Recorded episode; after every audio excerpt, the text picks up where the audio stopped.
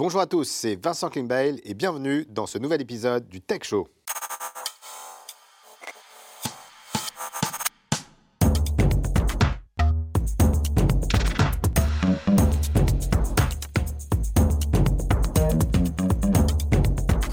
Merci à tous d'être de plus en plus nombreux et de plus en plus fidèles au Tech Show. Le Tech Show, c'est votre rendez-vous mensuel autour de la tech, du digital et des startups. Nous recevons chaque mois une personnalité inspirante du monde du digital, que ce soit un dirigeant d'un grand groupe, d'une startup ou un entrepreneur à succès. Avant de vous dévoiler celui ou celle qui sera notre invité aujourd'hui en plateau, voici le sommaire de l'émission. Aujourd'hui dans le Tech Show, Emmanuel Potier d'Axom nous parlera e-commerce, Maud Dadzup nous présentera le nouveau campus de formation en marketing digital, Stéphane Daon nous parlera de Shop Invest dans la saga des entrepreneurs, mais aussi des jeux, des interviews et des surprises pour notre invité. C'est tout de suite dans le Tech Show.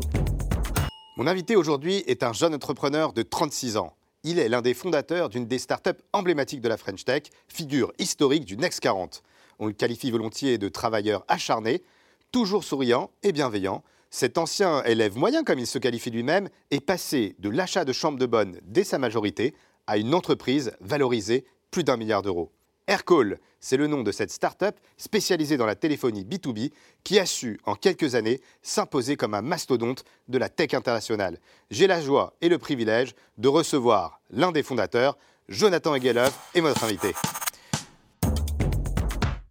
Salut Vincent. Salut Jonathan, vraiment ravi super content de te recevoir au Tech Show. C'est un plaisir et un honneur. Totalement partagé. Euh, Jonathan, euh, nous sommes admiratifs euh, de ton parcours, de ton histoire et de cette success story que tu as pu créer. Alors, il faut qu'on t'avoue quelque chose. en fait, quand tu es arrivé dans le studio, toute l'équipe nous a dit Vincent, tu reçois Thomas Sisley.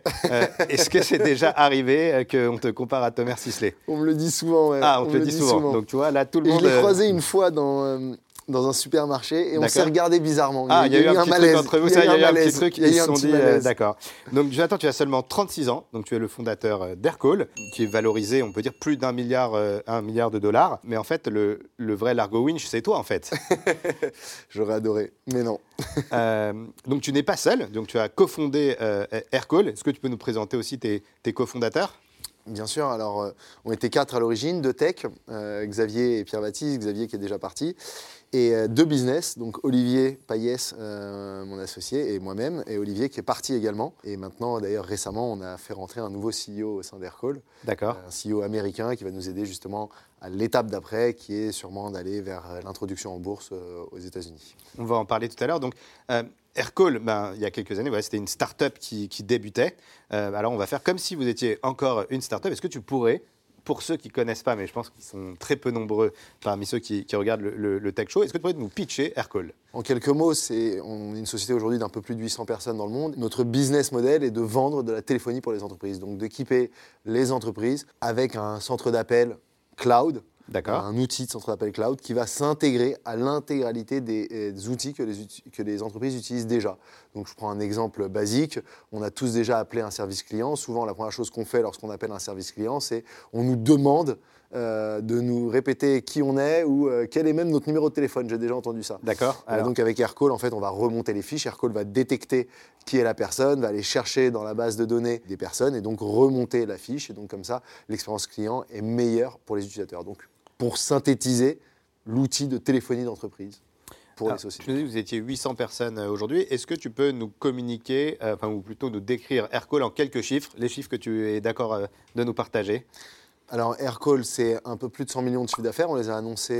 Donc, dans, dans, votre business, on parle d'ARR, c'est ça? D'ARR, oui. C'est du revenu récurrent annuel. D'accord. Donc, c'est l'équivalent de chiffre d'affaires, sauf qu'en fait, ça croît un petit peu plus vite que le chiffre d'affaires, puisque c'est le chiffre d'affaires à un moment T, alors que le chiffre d'affaires, lui, se calcule souvent en fin d'année. On est, je le disais, plus de 800 personnes dans sept pays différents euh, en termes de bureaux, mais des clients dans une soixantaine de pays. Nos gros hubs internationaux sont les États-Unis, avec un bureau à New York d'une plus de 100 personnes. Euh, c'est Berlin, Londres, Madrid, Sydney, Singapour, euh, l'Inde, qui a récemment été ouvert également. Et on est même en train d'ouvrir un, bureau à Dallas euh, dans les mois à venir. Impressionnant. Et là, vous, vous arrivez, ou vous pensez arriver bientôt à la rentabilité?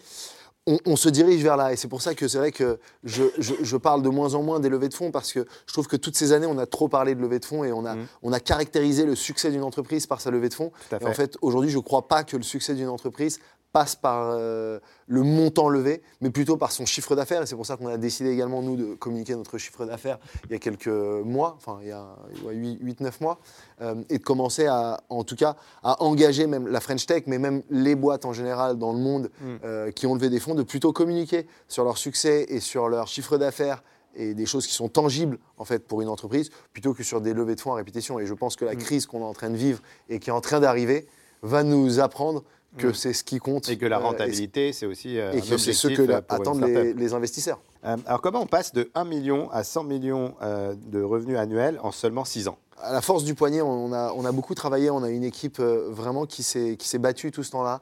Et c'est une équipe qui est plus que des salariés. C'est vraiment une famille au sein d'Aircall. On a toujours eu cet esprit de famille, même encore aujourd'hui, à 800 personnes.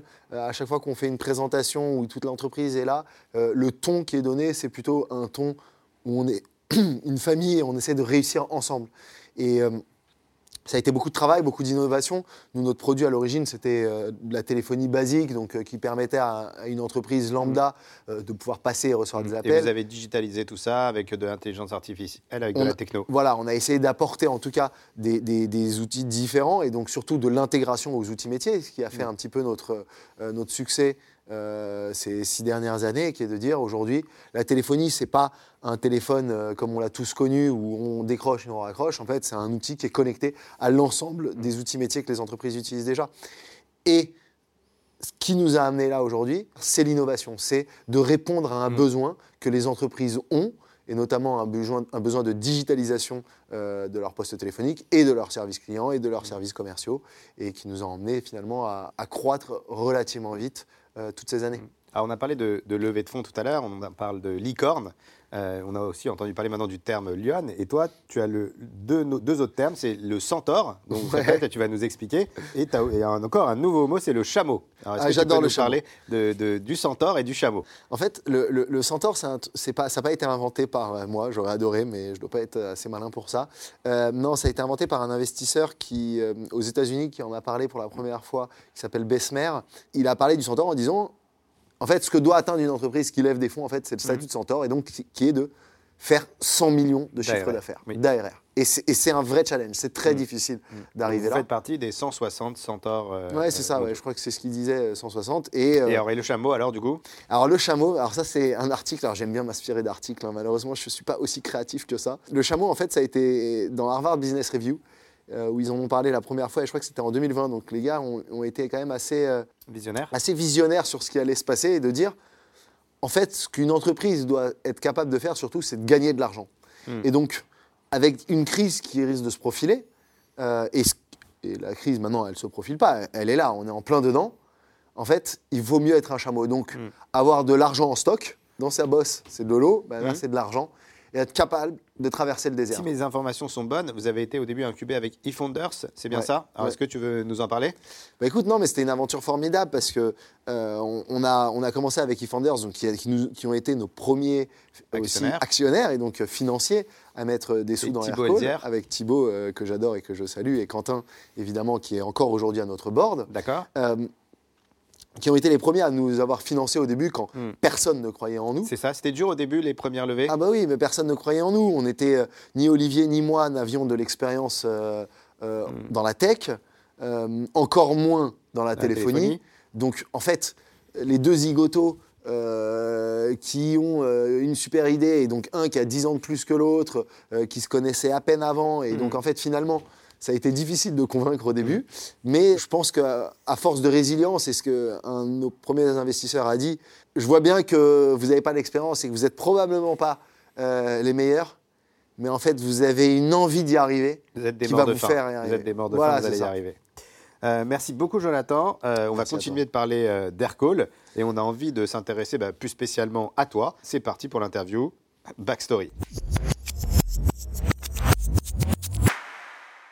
Alors Jonathan, c'est parti pour l'interview Backstory. Donc euh, tu es né à Paris euh, Ouais. dans le 16e en 1988. 6. 1986. Euh, donc tu es un vrai Parisien. Ouais, un vrai. Ouais, ouais, le, le vrai de vrai qui est né à Paris. Ouais. Alors, ta maman a une agence de mannequins. Euh, tu vis plutôt dans les beaux quartiers et à 13 ans, ta vie bascule. Est-ce que tu veux et tu peux nous raconter En effet, je grandis dans les beaux quartiers. Je fais ma primaire dans, les, dans, une école publique, mais après au collège, je vais dans le privé. Donc c'est vrai que j'ai un peu cette enfance dorée, mais bon, pas non plus incroyable.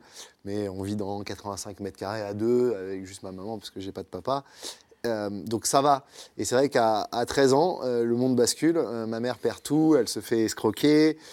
Et elle perd tout. Quand je dis tout, c'est vraiment, il ne lui reste plus un centime. Ruiné, ruiné, ruiné. Et donc c'est particulier parce qu'à ce moment-là, en fait, beaucoup de choses lui tombent dessus, la dépression, etc. Des assistantes sociales se mêlent de tout ça parce qu'à l'école, les gens en sont au courant. Et puis, en fait, on n'a on a plus rien. Et moi, je me fais placer du coup en famille d'accueil. La DAS vient, enfin, maintenant ça s'appelle l'aide sociale à l'enfance.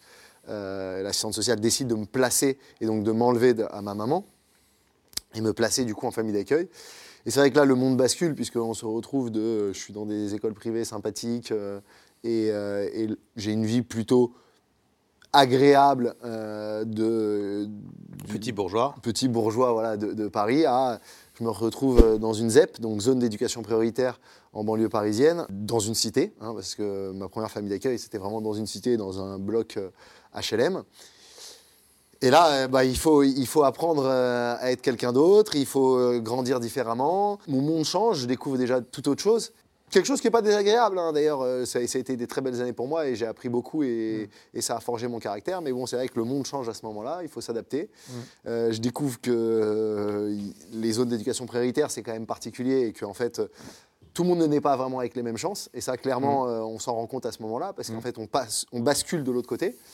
Euh, et ça a forgé mon caractère et je pense être aujourd'hui euh, quelqu'un justement qui, qui veut rester proche de ça, quand même proche de la, mmh. rue, c'est quelque chose, moi ça me fait mmh. pas peur. Est-ce que dans, dans les collaborateurs que tu vas euh, que tu vas recruter Est-ce que tu essayes parfois de recruter euh, certains issus de milieux plus modèles justement pour, euh, euh, les aider L'égalité des chances, c'est quelque chose d'important pour toi? Mais, mais, complètement, parce que alors, on est quand même dans un très beau pays où il y a une, forme d'égalité des chances. Et souvent, j'entends, on critique beaucoup la France, mais il y a une vraie égalité des chances en France. Moi, j'ai été boursier tout le temps. L'aide sociale à l'enfance s'est hyper bien occupée de moi. Mmh. j'ai vraiment mmh. eu un parcours qui était très, très aidé par l'État. Mmh. et donc, oui, quand je recrute et que j'entends que quelqu'un a une, une, histoire compliquée ou une hmm. histoire familiale. Et en plus, moi, je suis un curieux, donc je pose des questions toujours. Et récemment, là, j'étais à New York, et euh, à mon bureau de New York, et je parlais avec un de mes employés. Et il m'a raconté un peu son histoire, euh, qui est lui-même un fils d'immigrés, euh, de, de, parents qui étaient venus de Pologne en France et ça aux États-Unis, pardon. Et ça m'a et ça m'a touché. Et je suis toujours touché hmm. par ce genre d'histoire, et j'ai envie hmm. de donner plus d'attention à ces personnes, parce que en plus, je crois foncièrement Mm. que ces personnes, quand on mm. vient de milieux plus modestes, on a une flamme en nous, mm. on a une C'est ces épreuves qui t'ont peut-être donné la rage et qui, euh, qui font que, que tu es devenu ce que tu es aujourd'hui Peut-être, sûrement, y a, en tout cas, il y a, une, une, forme de résilience qui se crée, une forme aussi de...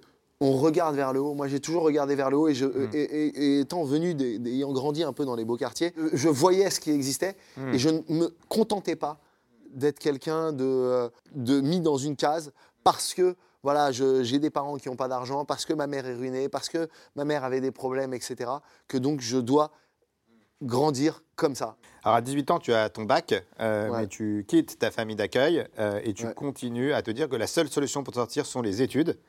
Et donc, euh, est-ce que tu peux nous parler de, de cette bah oui, période? bah, en, fait, en fait, je comprends un truc, c'est qu'il faut que je m'élève et intellectuellement, hmm. mais et également d'un point de vue professionnel slash scolaire. Et en fait, bah, je me suis dit, il va falloir que je fasse des études. Et donc, euh, j'ai avancé. Mmh. Tout en faisant plein de petits boulots. Tout en faisant plein de petits boulots. Été, euh, livreur de pizza. Livreur de pizza, livreur de journaux, euh, caissier, caissier supermarché.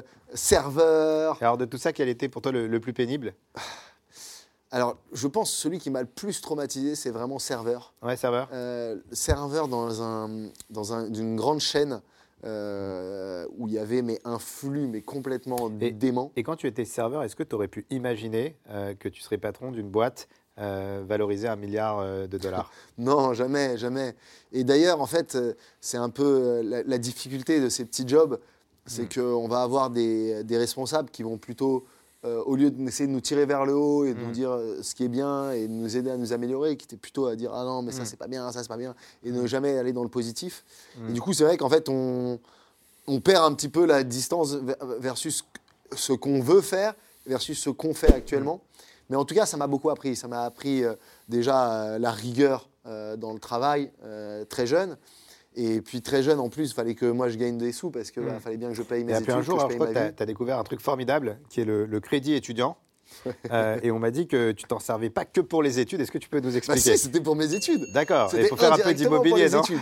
Oui, mais c'est pour, les- c'est pour payer les études. Non, ouais. En fait, euh, je, très tôt, je me dis, il faut que j'achète des appartements parce qu'il faut D'accord. que j'ai des loyers. D'accord. Euh, il faut que je puisse euh, Tu voulais investir. avoir de la pierre pour Ouais. pouvoir assurer mon futur. Hmm. Et, et moi, je suis un vrai amoureux de la belle pierre, je suis un amoureux de Paris, je suis amoureux de l'époque Haussmann, je suis amoureux des immeubles parisiens et même de l'architecture en général.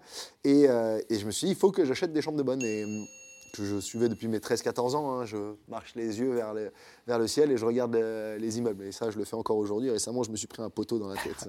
Euh, Histoire vraie. Euh, et, euh, et je me dis, bah écoute, euh, va falloir trouver donc, cette chambre de bonne. Et miracle, euh, on m'en propose une. J'ai 19 ans à ce moment-là. On me dit, viens la voir. Et dans le 10e arrondissement, 6e sans ascenseur, euh, cage d'escalier catastrophique, enfin tout catastrophique, euh, mais pas cher, 30 000 euros. À cette époque, elle faisait 7 mètres carrés, 7,5 mètres carrés exactement. Et, mais elle avait les 9 mètres cubes, donc c'était autorisé de la, de la louer. Et je me dis, bon, bah, on va l'acheter. Et donc, euh, je me rends compte aussi par la même, par la même, enfin, au même moment qu'on peut faire des crédits étudiants. Et donc, euh, on va faire un crédit étudiant. Je fais un- mon crédit étudiant qui était de 30 000 euros. Euh, Et tu as commencé comme ça. et euh, on achète la première. Et en fait, le crédit étudiant, ce qu'il faut savoir, c'est qu'il y a un différé de 2 ans, 3 ans. On peut avoir un différé. Et donc, en fait, j'encaisse tout de suite les loyers, moi. J'encaissais tout de suite mes petits Tu avais loyers deux ans euh, de- de d'avance. différé, tranquille. Et donc, déjà, je pouvais payer mes études, du coup. Voilà. Et en fait, je me dis, mais en fait, si ça, ça a fonctionné, mais c'est cool. Mais, mais les banques, est-ce qu'elles communiquent en, entre elles Et du coup, Et tu as je me fait suis rendu compte qu'en fait, il n'y a pas de fichier commun des banques. Alors, Et ça a peut-être changé fait, euh, aujourd'hui, mais il y a, il y a- il y a 15 ans, je vous assure qu'il n'y en avait pas. Et, euh, et ben, du coup, j'ai fait le tour des, des, des Et investi et dans Et J'ai l'immobilier. acheté. Et puis, il y a quelques années, il y a 7-8 ans, j'ai décidé de tous les rembourser d'un coup. D'accord. Euh, parce que en fait, euh, c'était aussi le moment pour moi d'arrêter d'avoir euh, toutes ces dettes étudiantes et de tourner la page. Alors ensuite, tu finis tes études euh, et tu pars euh, en finance, euh, Ouais. mais c'est pas, Pas trop ton truc. Donc, est-ce que tu peux parler de cette expérience? Tu sais, en France, le gros problème, c'est qu'en fait, on nous met dans des cases très tôt. Et à l'école, ce qu'on nous dit, en fait, c'est si tu veux réussir, en gros, faut faire soit du conseil, soit de la finance. Mm. Et naturellement, en école de commerce, on se dit, bon, bah, on va aller vers un, un de tout ça, même si je sens que je suis pas du tout le meilleur, loin de là même. Plutôt un des plus mauvais, soyons honnêtes. Et, et je me dis, bah, on va aller vers ça. Mais en fait, je, je m'épanouis pas. Et, Mm. et je m'épanouissais dans l'immobilier, je m'épanouissais dans tous les, tous les business parallèles Mm. que j'avais. Mais j'avais cette espèce de, de mentalité qu'on m'avait inculquée dans la tête, qu'on m'avait dit, il faut travailler en finance, il faut Mm. travailler dans le conseil pour réussir. Voilà, c'était c'était un peu fou. hein, mais en fait, à force qu'on nous le rabâche, en fait, on y croit. Puis à un moment, en fait, euh, j'ai tout claqué. Je me suis dit, je suis à Londres, là, je suis pas heureux à Londres. Ça ça m'ennuie. C'est pas, c'est- pas ce que je veux faire. Et moi, j'ai toujours Donc, été as tout très quitté tech, pour, quoi, euh, pour fait. lancer euh, Aircall. Ouais, ouais, ouais. J'ai, j'ai, j'ai Et vous avez quitté. combien de clients aujourd'hui chez, chez Aircall? 14 000 clients à Donc date. 14 000 clients. Est-ce que tu te rappelles de ton premier client? Bien sûr. Et d'ailleurs, c'était un Américain. D'accord. Euh, et c'est ce qui nous a aussi poussé, nous, à partir aux États-Unis. Et comment tôt. alors comment on fait pour, pour Bah écoute, signer on, son premier client on, on- on avait construit la plateforme très basique. hein. À ce moment-là, c'était vraiment euh, c'était de la redirection d'appels euh, plus plus. D'accord. Donc assez basique. Et on se publie sur euh, Product Hunt qui existe encore. Ouais. Et on a quelques gars qui, qui demandent de faire une free trial, et notamment un Américain qui dit ben, Moi, je paye tout de suite, j'ai besoin d'avoir un numéro à New York, de recevoir mes appels professionnels quand je suis en déplacement. C'est parfait, c'est ce qu'il me faut. Bon, c'était pratiquement gratuit à ce moment-là, donc euh, un premier client hein, à 5 euros par mois. D'accord. Mais c'était un premier euh, client. D'accord. Et, euh, et à ce moment-là, on s'est dit En fait, Aircall n'a pas de barrière. Et là, vous avez senti que vous étiez sur un bon marché et qu'il fallait euh, continuer. Donc, vous passez de 0 à 1 million de chiffre d'affaires la première année. Ouais. Euh, et ensuite, en 2016, euh, il y a un petit problème de logiciel. Les clients sont Bah, pas très toute la satisfaits. période, en fait. Quoi, jusqu'à Euh, 2016. et alors, comment ça s'est passé?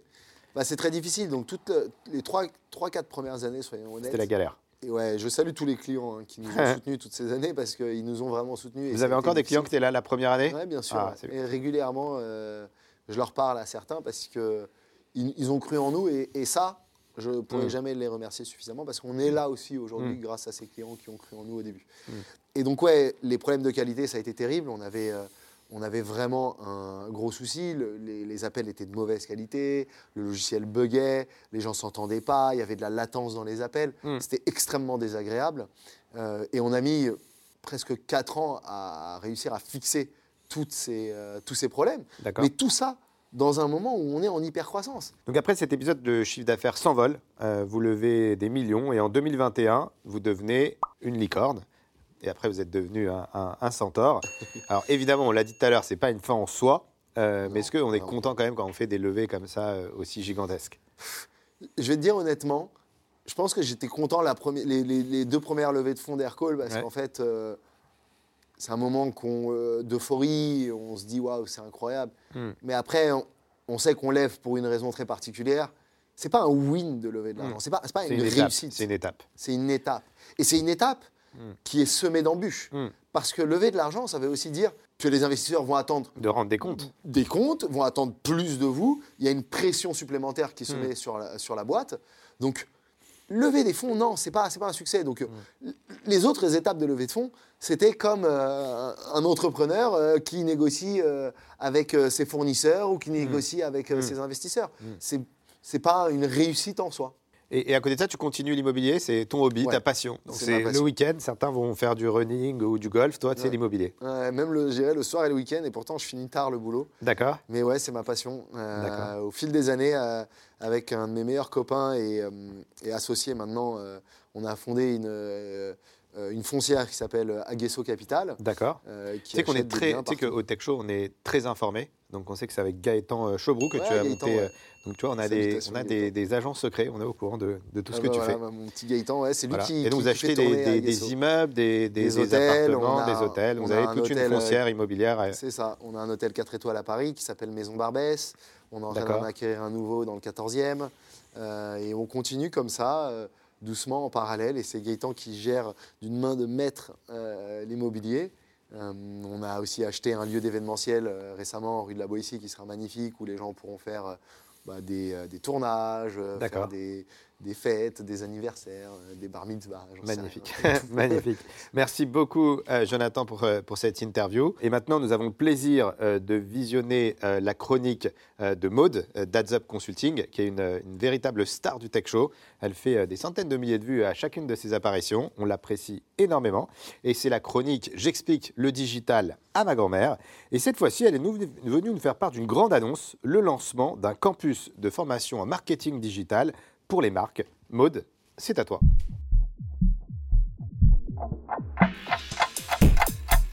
Arrêtez tout, j'ai une grosse annonce pour vous. Le marketing digital vous intéresse, vous aimeriez vous former, voire même accélérer votre carrière ou les performances de votre marque avec une formation concrète et certifiante. Ou alors vous êtes une entreprise et vous souhaitez former vos collaborateurs sur le marketing digital avec des formations certifiées Calopi, le tout pris en charge par les OPCO. Je crois que vous êtes sur la bonne vidéo. Il était grand temps que je vous parle de Campus by Heads Up, notre offre de formation 100% marketing digital qui vous accompagne sur les trois gros leviers de votre stratégie média avec un panel de formation qui est exclusif, pédagogique et certifiante en SIA, SEO et Social Ads. Mais tout d'abord, salut à tous, moi c'est Maud Berenzung, je suis directrice associée du cabinet de conseil spécialisé en acquisition data et performance digitale AdsUp Consulting. Aujourd'hui, je vous parle de notre campus de formation chez AdsUp et on l'a vraiment en fait imaginé Vincent comme un petit peu un one-stop shop comme EDG, euh, mais cette fois-ci de la formation en marketing digital pour les entreprises. Alors comme vous le savez, ma chronique dans le Tech Show, elle s'appelle J'explique le digital à ma grand-mère, mais aujourd'hui, bah, mamie, elle est plutôt très fière de nous voir lancer campus parce qu'on va vraiment en fait combiner ce qu'on sait faire de mieux chez AdsUp. D'un côté, le marketing digital, de l'autre, c'est transmettre, transmettre notre savoir, nos process, nos outils,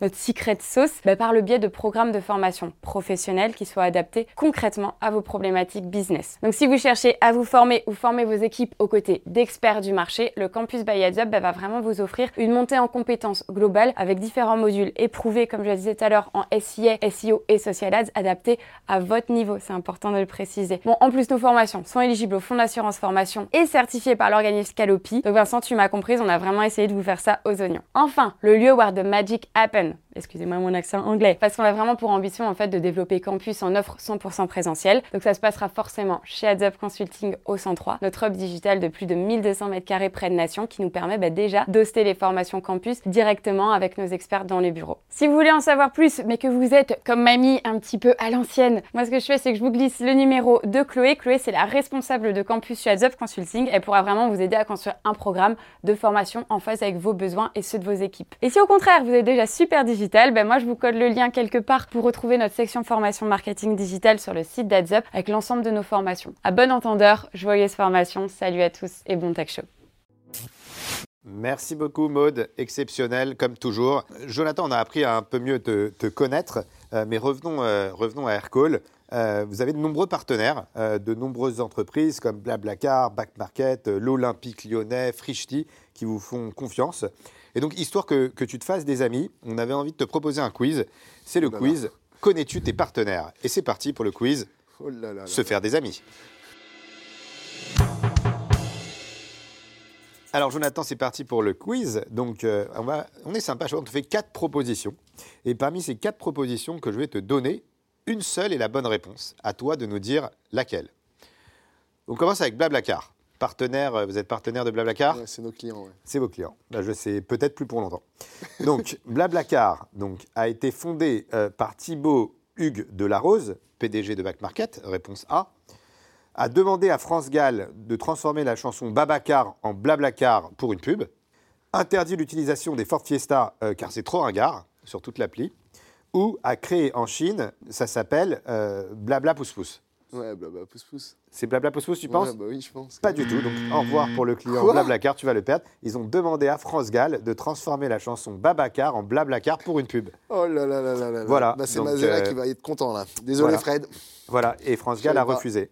Ensuite, maintenant, tu as perdu le client Blablacar, on va voir Back Market. Ok. Donc au niveau de Back Market, réponse A, leur slogan c'est reconditionner, c'est gagner. Réponse B, ils ont fait une levée de fonds de 200 euros pour répa- réparer les produits Wish. Réponse C, ils reconditionnent aussi des sex toys. Ou réponse D, un des actionnaires est Bernard Arnault. Alors j'hésite entre. Attends, c'est reconditionner, c'est gagner. Alors j'hésite entre reconditionner et, et gagner et- et Bernard Arnault. Bah, c'est une des deux, ça tombe bien. Donc là, tu es à 50-50. Reconditionner, Tu as c'est une chance gagner, sur deux de, pas t'as c'est une chance sur deux de, garder le client. Et c'est Bernard Arnault, c'est bra- c'est bravo. Tu connais bien ton partenaire. On continue le jeu Allez. Mano Mano, c'est un de vos clients aussi Ouais, bien sûr. Mano Mano, leur premier nom était Mon Escabeau, Mon Échelle. Réponse A. Un des actionnaires est Bernard Arnault. Réponse C. Ils ont sponsorisé la Coupe Davis, la Coupe des vis. Et ensuite, Oh, oh, oh, je l'avais pas vu celui-là. et ensuite, le surnom des deux fondateurs, c'est Cricri et Filou. C'est Christophe, je crois un des fondateurs en effet, et Philou Philippe. Allez, Cricri et Filou. Cricri et Philo, t'en es sûr Ouais. Là, tu joues quand même ton client euh, Mano Mano. C'est pas un, c'est un petit client ou un gros client Bernard Arnault deux fois là. C'est gagné, c'est gagné, c'est bien ça. C'est Cricri et Filou. On continue avec Frichti. Donc Frichti, quatre possibilités. Pour les livraisons, leurs scooters et vélos sont 100% électriques. Yes. Réponse B, leur slogan c'est des petits plats dans les grands. Réponse C, l'un des fondateurs a fondé euh, la marque après avoir été mangé chez Flunch. Et dernière, euh, euh, dernière possibilité, c'est leur spécialité, c'est les pâtes au surimi. B. B, c'est leur slogan, c'est des petits plats dans les grands. Ouais. C'est un bon client à toi, Frichti Ouais. Ouais? T'es sûr? Ouais. Parce qu'il y a aussi euh, les livraisons en scooter, euh, 100% électrique. Non, Ouais, t'es mais sûr je les ai déjà vus avec des scooters pas électriques. D'accord, bah en tout cas, eux, ils communiquent sur des livraisons et leurs scooters et vélos 100% électriques. C'est bien, moi, tu balances, tu Pardon, balances ton pardon, client, tu balances que ton client, il, il est pas. euh, voilà, maintenant, on va parler de l'Olympique lyonnais. Donc, euh, voilà, dernier client je qui. tous mes clients. Voilà, je- dernier client qui te reste. Donc, la dernière fois qu'ils étaient en Ligue des Champions, euh, tu n'étais pas né. Donc, ça, c'est réponse A. Réponse B, leur surnom, euh, c'est les Gones, euh, ce qui veut dire les lionceaux en patois lyonnais. Réponse C, leur hymne est une chanson d'Henri Salvador, Le lion est mort ce soir.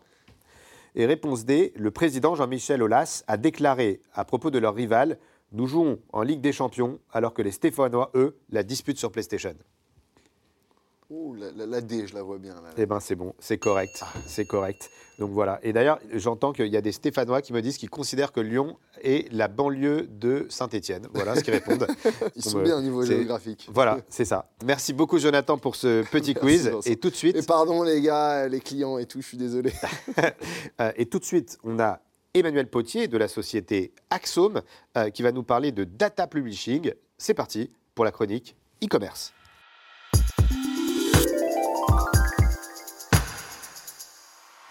Hello Vincent, très heureux de contribuer à nouveau au Tech Show. Je suis Emmanuel Potier, directeur conseil et associé au sein de l'agence Axome. Abordons un sujet ô combien essentiel, le data publishing. Aujourd'hui, les marques possèdent des bases de données produits, souhaitent développer des catalogues, ont un ou plusieurs sites e-commerce, sont référencés sur des marketplaces, doivent gérer des versions de contenu par pays, des traductions à intégrer, etc. Bref, c'est compliqué. Pas facile de s'y retrouver dans toutes ces données et souvent, avec la multiplication des supports, la maîtrise de la donnée produit et de sa diffusion multicanale sont donc déterminants pour être plus performants commercialement. La donnée produit est l'un des moteurs de croissance. La solution Rassemblez vos données pour maîtriser leur diffusion. Vers un site e-commerce, vers les marketplaces, pour vos supports physiques, catalogues, brochures, référentiels de prix. Et pour cela, vous aurez besoin d'un PIM. Désolé pour mon anglais, Product Information Management. C'est un outil qui vous permet de collecter et d'administrer des données de différentes natures. Chaque collaborateur peut accéder en temps réel aux données produits actualisées et centralisées au même endroit, sous forme d'un tableau de bord collaboratif. Fini toutes les confusions entre les différentes versions d'un même document. Les avantages la maîtrise de données produits passe par la nécessité d'avoir un seul outil qui permettra de centraliser toutes vos données produits. Gain de temps pour vos équipes. Vous avez des équipes produits, marketing, e-commerce. Permettez à vos collaborateurs de gagner du temps sur les mises à jour et sur l'utilisation des données. Diffusion qualitative et homogène. Assurer une diffusion à jour sur l'ensemble des canaux sans se perdre sur des contenus et des versions. Content is king. Exemple d'application de données produits centralisées. Vous pourrez utiliser les données à la fois pour un site e-commerce comme pour construire un catalogue papier ou digital. On récupère les infotypes, photos, noms, références, descriptions, pictos, et on les met à jour sur les deux supports en un clic. Et c'est tout.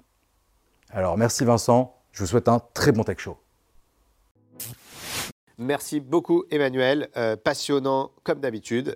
Jonathan, on va revenir euh, sur Aircall. Alors j'ai cru comprendre que vous cryptiez euh, toutes les conversations instantanément euh, donc pour pouvoir avec euh, de l'IA euh, exploiter les données, euh, de la data. Est-ce que tu peux nous expliquer comment ça fonctionne? Bah oui, ce qu'on fait en fait, c'est que la, la voix, c'est la chose la plus importante lors, lors d'un appel. Ce qui se dit. Ce qu'on appelle la importante. VOIP, TOIP, Ouais, c'est c'est de la ça? VOIP. Et en fait, le- la chose la plus importante, et on l'oublie souvent, c'est ce qui se dit. Et Hmm. pas spécialement le fait que deux personnes ont parlé. Donc, euh, on a décidé il y a quelques années de construire un outil d'intelligence artificielle qui nous permet, évidemment, en cryptant euh, l'intégrité de la voix, de la Hmm. transcrire pour le client. Donc, de lui offrir un transcript avec l'intégralité de ce qui a écrit, euh, ce qui a été dit, et lui permettre également de chercher, etc. Donc, il y a d'autres choses qui sont actuellement en développement, qui vont arriver dans les mois à venir, euh, qui permettent aux clients de, à la fois, euh, continuer à parler avec euh, ses collaborateurs ou avec euh, des personnes externes, des clients, des prospects, peu importe, et à la fois au manager ou au- à l'utilisateur lui-même d'Aircall d'aller rechercher dans ses appels ce qu'il a dit à ce moment-là, de retrouver un, un mot spécifique qu'il aurait dit et ça l'emmène directement à l'enregistrement de l'appel à, à tel et tel moment, et donc d'utiliser un petit peu l'intelligence artificielle appliquée à la voix. Jonathan, euh, on va en revenir à toi et c'est parti pour l'interview. Deux minutes.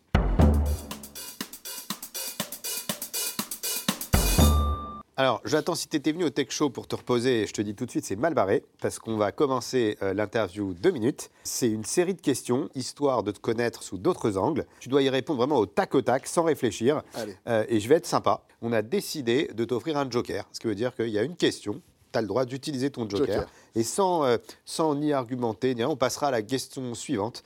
Euh, voilà, donc, mais par contre, tu n'en as qu'un seul, donc euh, fais attention, ne l'utilise pas trop rapidement. Vas-y. Est-ce que ça te va? Est-ce qu'on a un deal? Ouais, on a un deal, ouais. C'est parti. Je vais encore perdre des clients, c'est ça? Non, là, tu peux en gagner. Mais je pense qu'avec cette émission, tu vas en gagner beaucoup parce que franchement, on adore ton parcours et c'est très, très inspirant. C'est gentil. Alors, la musique que tu écoutes, mais dont tu as honte. Rimka. D'accord? Tu peux nous chanter un petit peu nous- Ah non, je peux pas non, non, chanter. non, T'en as honte. Non, non, ça, je peux pas- non, mais j'adore, j'adore ce qu'il fait, euh, Rimka, comme euh, chanson. D'accord. C'est Bah, du rap français. Il y a pire hein, quand même. comme, Euh, mais j'ai- j'aime beaucoup sa voix, j'adore ce qu'il fait et euh, D'accord. salutations à ce monsieur. Alors, ta vie en un titre de film, ce serait lequel? Euh, bah, il y a eu récemment, il y avait eu un article un- intéressant euh, qui avait été publié par Elsa Bambaron dans le Figaro. Itinéraire d'un enfant peu gâté? Pas mal. Un truc comme ça? Très bon. Itinéraire d'un enfant peu gâté. Qu'est-ce qui te motive le plus? Mon entourage. Quelle est l'erreur que tu ne referas jamais? Ne pas écouter mon instinct. T'es un instinctif? Très instinctif. Très instinctif. Trop peut-être. Un truc que tu n'as jamais avoué à tes associés C'est peut-être le moment du Joker. hein. Joker. Joker, il a plus de Joker, mesdames et messieurs, c'est parti. Aïe, aïe, aïe. Maintenant, on peut tout demander. Est-ce que tu t'es déjà trompé de destinataire en envoyant un WhatsApp? Évidemment. Évidemment, il n'y a pas un petit dossier à nous raconter sur Ah, ça, si, non? si, si, euh, je, je venais de me séparer euh, de mon ex, du coup, une ex, il y a pas mal d'années, comme ça, je mets bien le flou, on ne sait pas de qui je parle. Et donc j'écrivais à une autre euh, fille que je commençais à voir et je lui envoie ce message avec... euh, Alex, ah ouais, euh, grosse et- boulette. Et là, et, et en plus, je- on peut effacer sur WhatsApp, mais au lieu d'effacer la conversation, j'ai effacé mon message. Donc en fait, Ah je oui. ne pouvais pas effacer après le message. Parce qu'en fait, j'avais Ah oui, effacé je le vois très message bien. et je ne pouvais pas effacer ce qu'elle voyait elle. Je vais D'accord. effacer ce que je voyais moi. Ouais, Catastrophe. donc là, c'est donc je pouvais plus. Ah ouais, Bah, j'ai été bloqué après, je n'ai jamais eu de nouvelles. boulette. Le travail ou les amis? Les amis. Si tu n'avais pas tout perdu à un moment donné, est-ce que tu aurais été entrepreneur? Oui, je pense. Oui. Oui. Est-ce que tu es rancunier? Non, Euh, Tu t'es dit quoi quand tu as acheté ton premier appart? Je suis fou. Je suis fou. T'avais peur. Je vais tout perdre. Si tu devais recommencer l'aventure Aircall, est-ce que tu ferais tout pareil? Tout pareil. Avec Tout toutes pareil. les erreurs. Toutes les erreurs. Si tu avais une lampe magique, euh, quel est le vœu que tu ferais? Rencontrer mon père. D'accord. J'adorerais. J'ai- J'ai cette- ce Je sais malheur. pas si de- tu veux en parler ou Ouais, pas en non, parler. je peux en mais ouais. parler. Ma maman a fait un déni de grossesse de euh, presque 8 mois, ce qui est extrêmement rare. D'accord. C'est une chance. J'ai plus de chances de gagner au loto. Ouais. Donc, elle n'a jamais su qui était mon père. Et, euh, et c'est vrai que j'ai perdu ma maman il y a quelques années. Donc aujourd'hui, c'est vrai que je suis seul. J'ai pas de frères et sœurs. Donc aujourd'hui, euh, je suis seul, vraiment. Euh, heureusement, j'ai mes amis. C'est pour ça que mes amis, c'est ce qui compte le plus. Et c'est vrai que pouvoir mettre un visage sur Ouais. euh, cette tête-là que moi j'ai, là, espèce de, euh, de Thomas Sisley, comme tu dis, bah, j'aimerais bien savoir. Bah, ça se trouve, c'est poser la question. Cite-moi une qualité de chacun de tes associés. Olivier, euh, c'est sa résilience. Euh, Pierre Baptiste, c'est son travail. Et Xavier, son optimisme. Quel est ton dernier gros achat perso? Mon appartement, ma résidence principale. J'ai fait une folie, pourtant pendant des années, j'ai toujours critiqué les gens qui achetaient leur résidence principale. D'accord. Et euh, en fait, j'ai senti que la crise allait arriver il y a quelques mois. Et il y a un an et demi, je me suis dit, en fait, il faut que j'achète Les taux sont bas. Dit, Les taux sont bas, on y va. Et j'ai acheté un appart. Il dirait quoi le petit Jonathan de 13 ans en te voyant Il me dirait, wesh, euh, donne-moi un truc à, à manger. Donne-moi un truc à manger. Et tu penses quoi euh, du gars qui le présente, le tech show? Il est cool. Ah, c'est Il est cool, il est beau gosse. Merci. Merci Jonathan. Alors il y a une coutume dans cette émission, c'est que chaque mois, je laisse le plateau à Edwina d'European Digital Group qui va nous parler fusion et acquisition. Aujourd'hui, elle reçoit Hélène Panova, executive director M&A de chez Odo. C'est parti pour l'interview d'Edwina. Bonjour à tous et bienvenue dans ce nouvel épisode dédié à l'explication des opérations d'investissement. Je reçois aujourd'hui Hélène Panova, Executive Director M&A de la banque Odo BHF. Bonjour Hélène, Bonjour Edwina. je suis ravie de te recevoir aujourd'hui sur ce beau plateau. Et absolument. Écoute, c'est hyper beau, hyper intéressant de participer à, cette, à ce tech show. Est-ce que tu peux nous présenter la banque euh, Odo BHF en quelques mots? J'ai rejoint cette banque il y a six mois et je ne cesse d'être impressionnée tous les jours parce que c'est une des très belles institutions qui combine très très bien l'esprit entrepreneurial de Philippe euh, Odo qui a fait de cette banque ce qu'elle est aujourd'hui, mais aussi euh, cinq générations de capitalisme euh, familial et euh, c'est un vrai plaisir de travailler pour eux, il y a un vrai dynamisme à l'intérieur du groupe. C'est un groupe qui fait aujourd'hui, juste pour un, un ordre d'échelle, c'est un groupe qui fait aujourd'hui 780 millions de produits nets bancaires avec à peu près un milliard de capitaux propres. Et euh, presque 3000 euh, emplo- employés euh, bientôt à Ah. travers toute l'Europe. Comme on a l'habitude de, de le faire dans cette interview, de passer aux questions de vérité. En gros, je te pose quelques questions, tu réponds rapidement, du Ok. tac au tac. Alors, investir dans une ESN ou en NFT ESN, ESN experte en cyber, en cybersécurité, ou société de conseil en data? Ouf, rough. Euh, data, Modèle en régie ou en forfait? Forfait. Quel est le meilleur timing de- lancement d'un nouveau process? Mars ou septembre? Septembre, Avoir 1% d'une société qui vaut 100 millions? Ou avoir 100% d'une société qui vaut 10 millions? Ça dépend du taux de croissance. Mais je pense que celle-là, on me l'avait posée quand je, je passais mes entretiens en banque d'investissement. M&A ou LBO LBO, L'année 2022 en un mot. excitant. Être une femme en M&A, tu recommandes, oui ou non? À balle, à 100%. C'est un métier passionnant où il faut, il faut être là et c'est excessivement formateur et euh, rien ne nous arrête. Génial. Merci encore Hélène pour cette interview, c'était vraiment passionnant. Merci, encore pour euh, merci ta pour présence. On se retrouve bientôt dans un nouvel épisode. Vincent, c'est à toi. Merci beaucoup, Edwina. Et maintenant, tout de suite, si tu es d'accord, Jonathan, c'est parti pour l'interview. Et en plus, tu n'as pas le choix. C'est parti pour l'interview. Vrai-faux.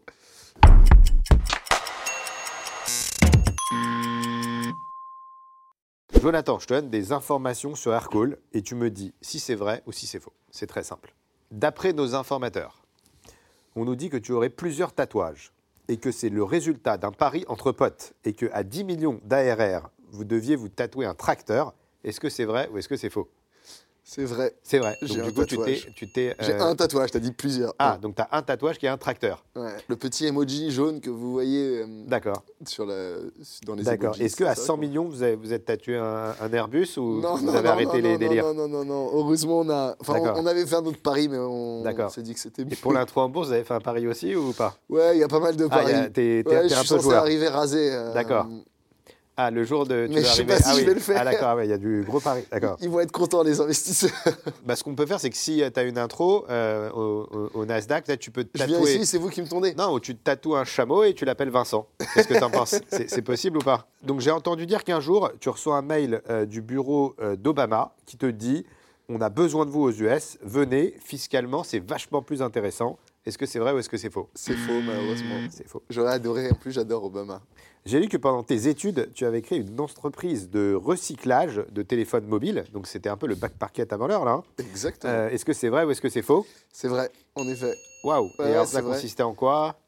Alors, c'était vraiment de l'artisanat, hein, mais euh, j'ai acheté à l'époque sur eBay euh, des téléphones euh, qui étaient cassés. Euh, donc, j'avais des, je m'étais fait toute une petite macro qui me donnait des alertes au moment où les téléphones ne se vendaient pas assez cher euh, parce qu'ils étaient cassés, des écrans cassés, des chargeurs qui ne fonctionnent pas, enfin plein, plein, plein de raisons.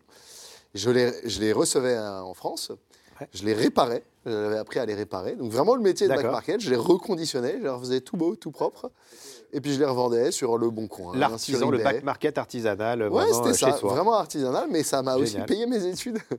Il fallait bien payer ses études. hein. Bravo. Mais en tout cas, Mais c'est- euh, bravo surtout à Back Market qui a, qui a réussi à Ouais, l'industrialiser. en fait, ils t'ont un peu copié en fait. T'avais Mais lancé complètement, ils m'ont volé l'idée. D'ailleurs, je vais que, euh, ouais, contacter voir, Thibault. exactement. Donc, apparemment, ton rêve, euh, c'était de faire du tourisme spatial. Euh, est-ce que c'est vrai ou est-ce que c'est faux? Alors, c'est un rêve, mais c'est faux. D'accord. Mais C'est vrai que c'est un rêve et j'adore. D'accord. Dommage parce qu'on avait, on avait des places là. Ah merde Ah bah Euh, non, bah, j'y il vais. paraît alors. que vous vous êtes donné un surnom euh, dans votre société, c'est la, la Aircall Mafia. Est-ce que c'est vrai ou c'est faux?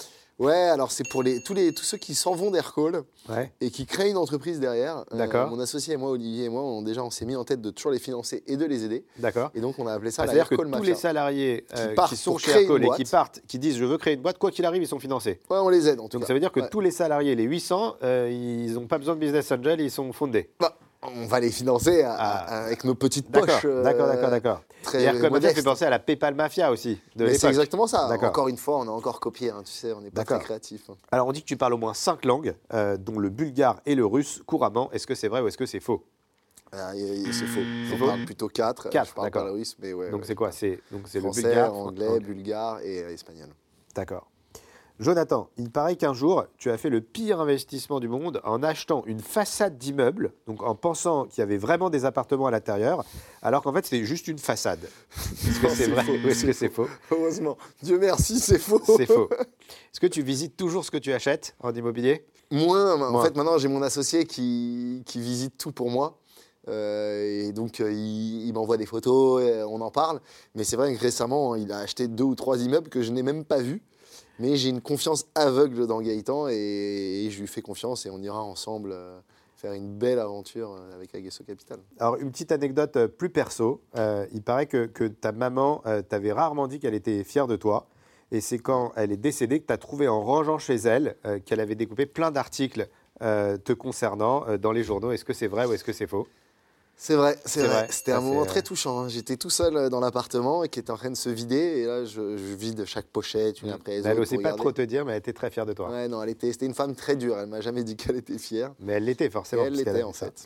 Merci beaucoup, Jonathan, pour, euh, pour ta sincérité. Et avant de passer à la suite, euh, quel est ton réseau social préféré? LinkedIn. LinkedIn, d'accord. Alors, toi, c'est LinkedIn. Pour beaucoup, c'est Instagram. Et quand on parle de réseaux sociaux, on parle aussi de créateurs de contenu. Et au Tech Show, on a décidé, pour la première fois, mais c'est une rubrique qui sera récurrente, de donner la parole à ces créateurs de contenu. Ça fait six ans que je suis créatrice de contenu, donc maintenant j'ai la chance de pouvoir choisir les marques avec lesquelles je collabore. Et aujourd'hui, c'est Ruben de l'agence Follow euh, qui reçoit la créatrice de contenu Maya Borsali, dit Maya Dorable, pour le Creator Time. Et ça tombe bien parce que j'adore Ruben, le fondateur de Follow, et j'adore et je suis fan de Maya Dorable. Donc c'est parti pour le Creator Time.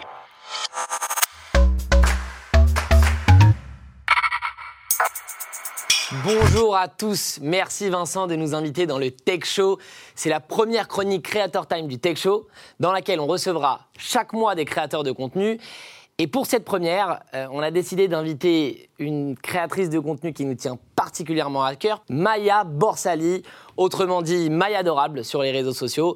Je suis ravi de te recevoir Maya. Merci. D'abord, comment vas-tu? Je vais très bien, c'est le tournage le plus pro de ma vie. On est sur un plateau, C'est vrai que c'est c'est exceptionnel. Bravo. Alors Maya, on a commencé en 2017. Ça fait cinq ans maintenant qu'on travaille ensemble.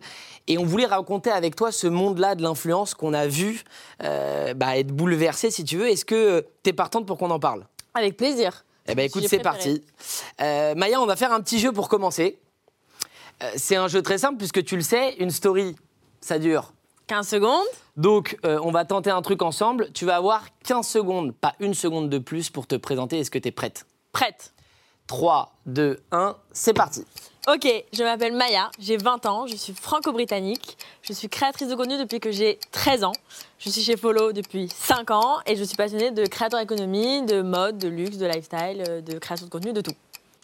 C'était parfait, 14 secondes. Bah voilà. Ça se voit que tu es une pro. Justement, Maya, est-ce que c'est pas compliqué ce format de 15 secondes, en l'occurrence sur Instagram, le format Stories, au quotidien, dans ta vie pro, euh, pour justement montrer tout ton quotidien Est-ce que c'est pas compliqué? Absolument pas, parce que c'est ça la beauté des réseaux sociaux, c'est que par exemple sur Instagram, je vais poster quotidiennement des stories de 15 secondes. Bon, je ne poste pas qu'une seule dans la journée, c'est je poste une dizaine. ouais. J'ai aussi mon compte Maya Désagréable où je poste principalement que des stories et c'est mon format préféré. Mais j'ai aussi YouTube où ça demande beaucoup plus de montage et c'est des formats beaucoup plus longs.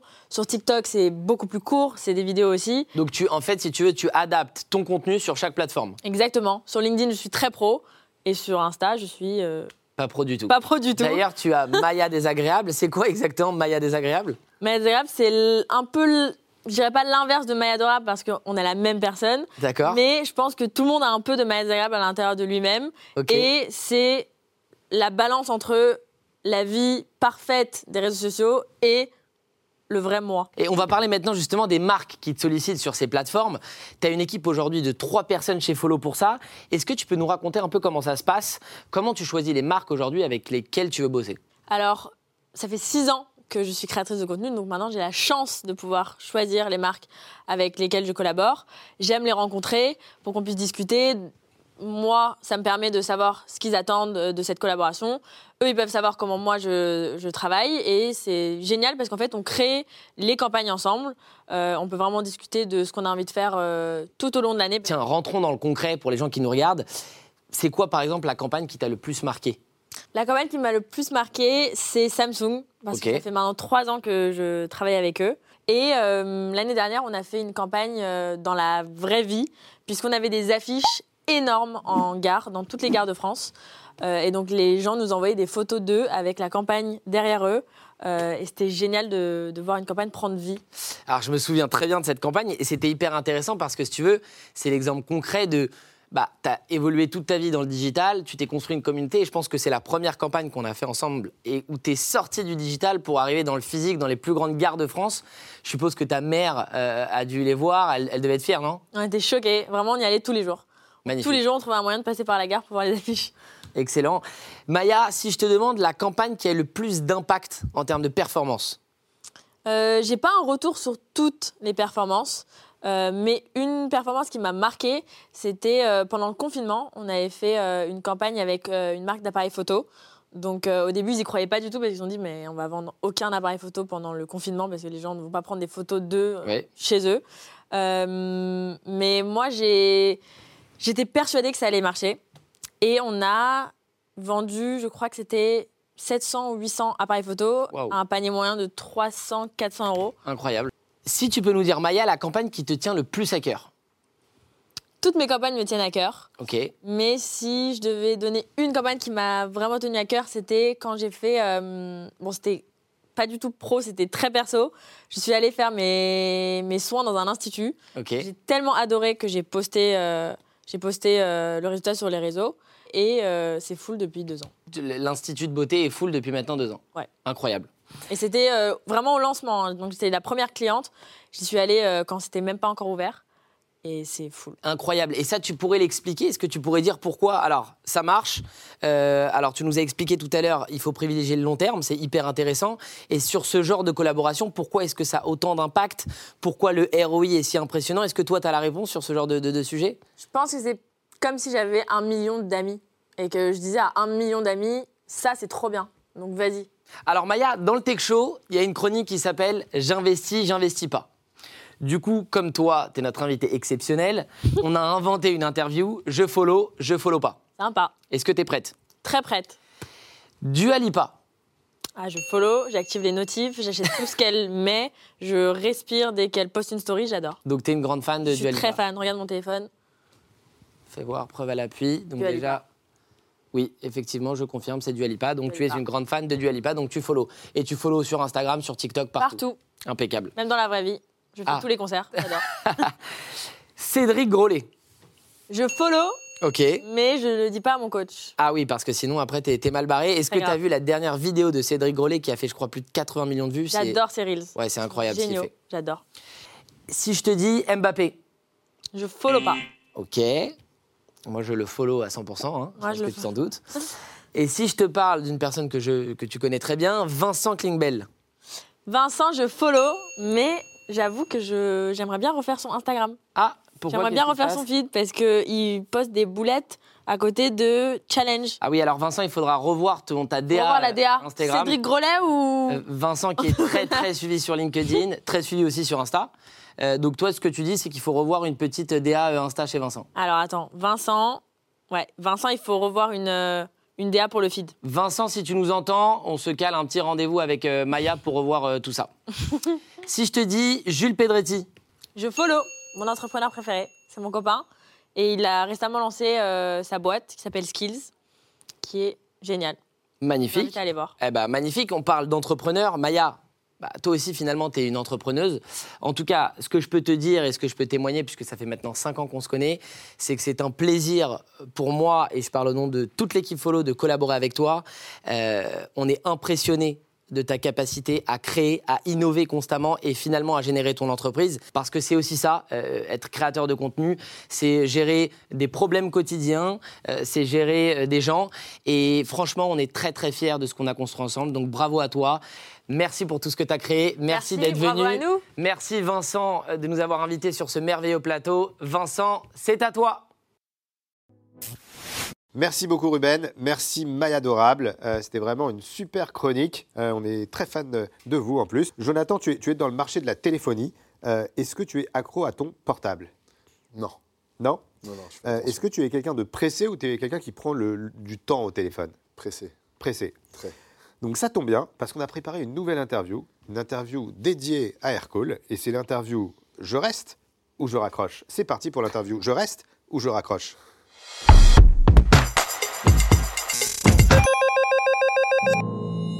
Jonathan, c'est très simple. Dans cette interview, euh, je t'appelle et tu me dis si tu restes ou si tu raccroches. Oui, allô, bonjour. euh, Daniela, CPF Conseil. Est-ce que je, Je peux faire un raccroche. point? Tu raccroches. Ok, Direct. c'est parti. Oui, allô, bonjour. Ce sont les impôts. Je reste. Tu restes? Ah oui, j'ai envie de savoir, là, ça me D'accord, t'as envie de savoir la, la somme. Tu préfères savoir que de pas savoir. Ouais, ouais, ouais. Ok. Allô, bonjour. Voilà, je monte une petite start-up dans le digital et j'ai besoin de conseils. Je reste. Est-ce que vous auriez 5 minutes Ouais, je reste. De Sympa. Et tu investis dans beaucoup de start-up Ouais, pas mal, ouais. Allô, bonjour. euh, c'est Elon Musk. Ouais, salut, ça va Tu restes Ouais, bien sûr. Oui, allô, bonjour. C'est votre conseiller bancaire à l'appareil. Je reste. Tu restes Euh, Pour les crédits immobiliers, c'est Bah pratique. oui, oui, il faut être en bon terme avec son banquier. Oui, allô, bonjour. Je suis le stagiaire du quatrième. Euh, Est-ce que vous voulez bien déjeuner avec moi ce midi? Je reste. Donc, c'est-à-dire le stagiaire du quatrième peut t'appeler pour euh, un Il n'y a déj. pas de problème. Moi, je j'ai pas de bureau, moi. Donc je suis assis en plein milieu de, l'open space. Je suis Parfait. open. Oui, bonjour. euh, c'est le président de la République à l'appareil. Salut Manu. Tu le connais, il n'y a pas de souci. J'adore On reste. Macron. Allô, bonjour, c'est Bouygues Télécom. C'est pour vous proposer une offre box fibre. Au revoir. Au revoir, tu raccroches. Allô, c'est encore le président de la République à l'appareil. Euh, que diriez-vous d'un poste de secrétaire d'État au numérique? Surtout pas. Surtout pas, tu Non, raccroches. Non, je dis merci, mais non. dis merci, non, merci, mais non, Thanks, merci. but no thanks. Allô, Baba, c'est Cyril Hanouna, ma petite beauté. Tu viens sur nous, chez nous, sur le plateau, un de ces quatre ou pas? Allez, on papote, on Allez, en parle. on est bon. Et enfin, c'est Gaëtan, ton acier. Il a trouvé la perle rare, il a trouvé une pépite immobilière. Donc là, tu, Je reste. tu, tu restes. euh, bonjour. Oui, allô, bonjour, c'est Gérard, concessionnaire automobile à Créteil. Est-ce que vous avez un véhicule? Je reste par curiosité. D'accord. J'espère pas m'être fait lever Ouais, la je voiture. pense que. Non, mais c'est pour te proposer un véhicule Ah, à non, vendre. rien à vendre. Oui, bonjour, je vous appelle concernant votre euh, mois à la salle de sport qui n'a pas été réglé. Je raccroche. Tu raccroches. Allô, bonjour, c'est Xavier Durand à l'appareil. Bah oui, je l'écoute quand même. Tu l'écoutes. Et Xavier Bertrand à l'appareil. Ouais, j'écoute un peu moins là. Un Tout peu suite, moins, là, tu peux raccrocher, ouais, euh, d'accord. Bon, alors bonjour, je suis votre voisine et j'ai flashé sur vous. Je raccroche. Tu raccroches. Et enfin, euh, c'est Vincent Klingbeil. Est-ce que tu reviens faire un tech show? Bah, avec plaisir. Ah, c'est sympa, merci beaucoup. Merci Jonathan. et tout de suite, on va retrouver Stéphane Dahan de la société Excelmans qui, chaque mois, c'est notre reporter tout-terrain. Euh, et cette fois, il est allé à la rencontre de quelqu'un, je pense que tu dois peut-être connaître, qui est Karine Schrenzel, la cofondatrice et CEO de Shop Invest, avec euh, rue du commerce et tout, euh, sûr. tout- tous ces, tous ces, ces- ce e-commerce. Peut-être une cliente à toi ou pas encore, une future. oui, je crois qu'ils sont clients. en Voilà, plus. donc c'est parti pour la saga des entrepreneurs. Merci Vincent et ravi de vous retrouver pour ce nouvel épisode de la saga d'entrepreneurs. Ce mois-ci, honneur aux dames, puisque j'ai le grand grand plaisir de recevoir Karine Schrenzel, présidente et cofondatrice du groupe Shop Invest, pour qu'elle nous parle de sa vie et de sa formidable aventure entrepreneuriale. On y va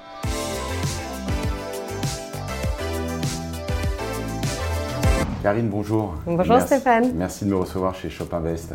Avec plaisir. J'aimerais que tu me parles de toi, de ton parcours, de ton histoire, de la jeunesse de ce formidable projet. Ok. Alors, bah, je suis la cofondatrice de Shop Invest, euh, directrice générale du coup des 9 sites, dont 3 Suisses et rue du commerce. Et donc aujourd'hui, j'ai créé Shop Invest avec mon mari, justement, Olivier. Tu peux Euh, rappeler la date de création peut-être? Alors, Shop Invest 2011. 2011. Voilà. Et auparavant, tu peux Et nous expliquer ce que alors, tu faisais? Je vais te raconter le parcours. Ouais. J'ai d'abord commencé dans la finance et le conseil en strat chez McKinsey, puis chez Sinven. Euh, et puis euh, très vite, j'avais envie d'entreprendre, donc je me suis lancée. Donc euh, en 2007, j'ai créé Men Corner. C'est un site qu'on détient toujours de cosmétiques pour hommes. Bon, j'ai tout appris, je faisais les news, les colis, j'ai tout fait. Et on pensait en fait à cette époque-là, c'était de la cosmétique pour hommes, que la cosmétique pour hommes allait exploser et faire 300% de croissance. Le fait est que ça fait allez, 3% et les meilleures années 7%. Euh, et donc, bah, je faisais à l'époque, j'ai réussi à monter le site, à tout faire et à le monter à 2 millions d'euros. Mais je me suis dit, what's next? Qu'est-ce que je peux faire? Parce que le marché est petit et ne croit pas. Et donc, bah, c'est le propre de l'entrepreneur, hein, comment on se retourne, qu'est-ce qu'on fait, etc. Et c'est à ce moment-là, en parlant avec mon mari, on s'est dit, bah, en fait, pourquoi on ne ferait pas du build-up? Racheter d'autres sites, mutualiser tout l'IT, la logistique, le service client et les compétences e-marketing et puis euh, racheter d'autres sites et mutualiser, mutualiser et grossir. Et donc on a commencé à faire des acquisitions. D'abord on a racheté euh, Bijourama, ensuite on a racheté euh, dans les meubles et déco des clics déco, puis dans la lingerie Lemon Curve et Fitancy, et puis on a racheté aussi donc Lookeor et finalement trois Suisses il y a maintenant trois ans. Voilà, c'est trois ans. Donc ça c'était un gros voilà, c'était un grand moment aussi pour nous puisque c'est une marque évidemment iconique, patrimoniale, exceptionnelle, donc trois Suisses. Et il y a deux ans maintenant, rue du commerce. Est-ce qu'il y a eu une démarche spécifique en matière de digitalisation au sein de ton groupe? Tout est basé, nous, sur le digital. on est des vrais pure players. Euh, donc d'abord, c'est une plateforme technologique. Euh, euh, voilà, et, logistique. Et, logistique, mais surtout, j'ai envie de dire, la, tout part de la techno. On se dit, il faut qu'on ait un centre, un cœur de l'IT qui doit être qui peut servir tous les sites. Derrière, après, c'est que la, j'ai envie de dire, la carrosserie qui change, mais le, moteur reste le même pour l'ensemble de nos sites. Et un site justement où le back-office, que les gens ne voient pas, est ultra performant, ultra efficace. Euh, on a euh, tout, tout est plugué automatiquement avec la logistique, avec la compta, avec euh, le service client, etc. Tout est automatisé, les réassorts sont automatiques. Tout est voilà, c'est un vrai système, un cœur du réacteur qui est extrêmement performant et qu'on fait évoluer tous les jours. Dès qu'on voit qu'il y a un truc qu'on fait plus de deux fois par mois, on l'automatise en fait. Après, évidemment, on mutualise toutes les compétences e-marketing, le savoir-faire, l'acquisition de trafic, etc. Et puis bah, la logistique et le service client qu'on mutualise aussi. Donc c'est vraiment, oui, une démarche 100% web. Après, on a gardé l'ADN de chaque marque. Euh, en fonction aussi euh, voilà, de, ses spécificités, de son histoire. Trois Suisses, quand on a, quand on a racheté, oui, on est des pure players et oui, on est des, voilà, des e-commerçants avant tout, mais on a justement relancé le catalogue papier parce que c'est aussi la Madeleine de Proust de Trois Suisses. Donc on s'adapte effectivement en fonction de chaque site. Eh ben, c'est une bonne transition parce que j'allais te demander quelle était la stratégie du groupe à 5 ans. C'est de continuer à croître, tant en organique qu'en acquisition externe, voilà, qu'en build-up. Euh, il, y a plein de, il y a plein de potentiel, il y a plein de possibilités. Aujourd'hui, ben, on sait que c'est aussi une période chahutée, mais les périodes chahutées sont aussi des périodes d'opportunités. Euh, donc on regarde d'autres potentiels cibles et puis évidemment on continue à croître de façon organique. Sur euh, trois Suisses, donc il y a eu vraiment trois éléments lors du relancement. D'abord, c'était vraiment un projet de co-construction. On a interrogé 10 000 femmes pour qu'elles participent à ce projet collaboratif avec nous. La deuxième chose, c'était justement le relancement du catalogue. Et puis la troisième chose, c'était de se rediriger vers de la fabrication française et des matières naturelles. Et rue du commerce, qui est l'autre euh, tête de pont, on va dire, du groupe, euh, c'était vraiment se recentrer euh, sur la partie, notre savoir-faire historique, la partie high-tech et informatique, d'être vraiment dans l'innovation, proposer des exclus, des innovations. Et puis beaucoup de services aussi. On a relancé pas mal de services d'assurance, de location longue durée, de, pas mal de services tout autour de l'informatique et de l'high-tech. Écoute, euh, Karine, merci pour toutes ces précisions. On peut te souhaiter longue vie. Bah, merci. Et longue vie à Shop Invest. merci beaucoup. je te dis à très très vite pour de nouvelles aventures. À très vite, Stéphane. Au revoir. Merci beaucoup Stéphane euh, d'Exelmans. Est-ce que tu connaissais Shop Invest Bien sûr. Donc voilà, formidable, formidable société. Jonathan, chaque mois, euh, désormais, nous recevons un entrepreneur talentueux et innovant euh, du monde de la tech. Nathaniel Berne nous a rejoint en plateau. Et je tiens à te préciser qu'en plus de nous rejoindre, c'est, et j'ai des informateurs qui m'ont communiqué cette information très récemment, c'est un client d'Aircall en plus. Donc voilà. J'espère pas le perdre, lui. Voilà. Ah Donc du coup, du coup, faut qu'on soit très bienveillant, je pense, avec lui pendant, euh, pendant cet échange. Hein. Suis ravi de te recevoir, Nathaniel. Donc, ça fait longtemps euh, qu'on voulait recevoir euh, un acteur de la health tech. Alors, concrètement, est-ce que tu peux nous expliquer, parce que je crois que Jonathan est très curieux, est-ce que tu peux nous expliquer ce qu'est Medadam? Oui, donc on est un, acteur majeur de la téléconsultation médicale. On est membre de la French Tech 120. Ce qu'on propose, c'est à la fois des bornes et des cabines de téléconsultation qu'on déploie dans les pharmacies et dans les mairies, et une application mobile, un site web euh, sur lequel les patients peuvent avoir un médecin en téléconsultation sans rendez-vous. Donc aujourd'hui, on a réalisé euh, plus d'un million de téléconsultations euh, et on est déployé dans 2600 pharmacies. Et alors pourquoi placer des, cabines de consultation alors qu'on pourrait simplement bah, utiliser son téléphone, comme c'est le cas sur Doctolib par exemple? On, veut augmenter en fait notre, euh, notre marché adressable. Donc on a commencé en fait sur smartphone euh, et sur ordinateur. Et en fait, on s'est rendu compte qu'il y a une large partie de la population qui n'a pas forcément accès à ces technologies euh, dans des milieux ruraux, dans des déserts médicaux, des personnes qui n'ont pas forcément Internet, qui n'ont pas forcément un ordinateur. Et donc on adresse une population, une tranche de la population qui est peut-être moins à l'aise avec les outils technologiques, mais qui va se déplacer en pharmacie pour le coup pour aller demander aux pharmaciens un petit peu d'aide. Et de cette manière-là, on adresse à la fois des populations technophiles sur smartphone et euh, sur des ordinateurs, et moins technophiles dans des pharmacies. Et, et concernant le, le matériel médical, euh, comment ça fonctionne? Est-ce qu'il est désinfecté? Comment est-ce que comment ça fonctionne?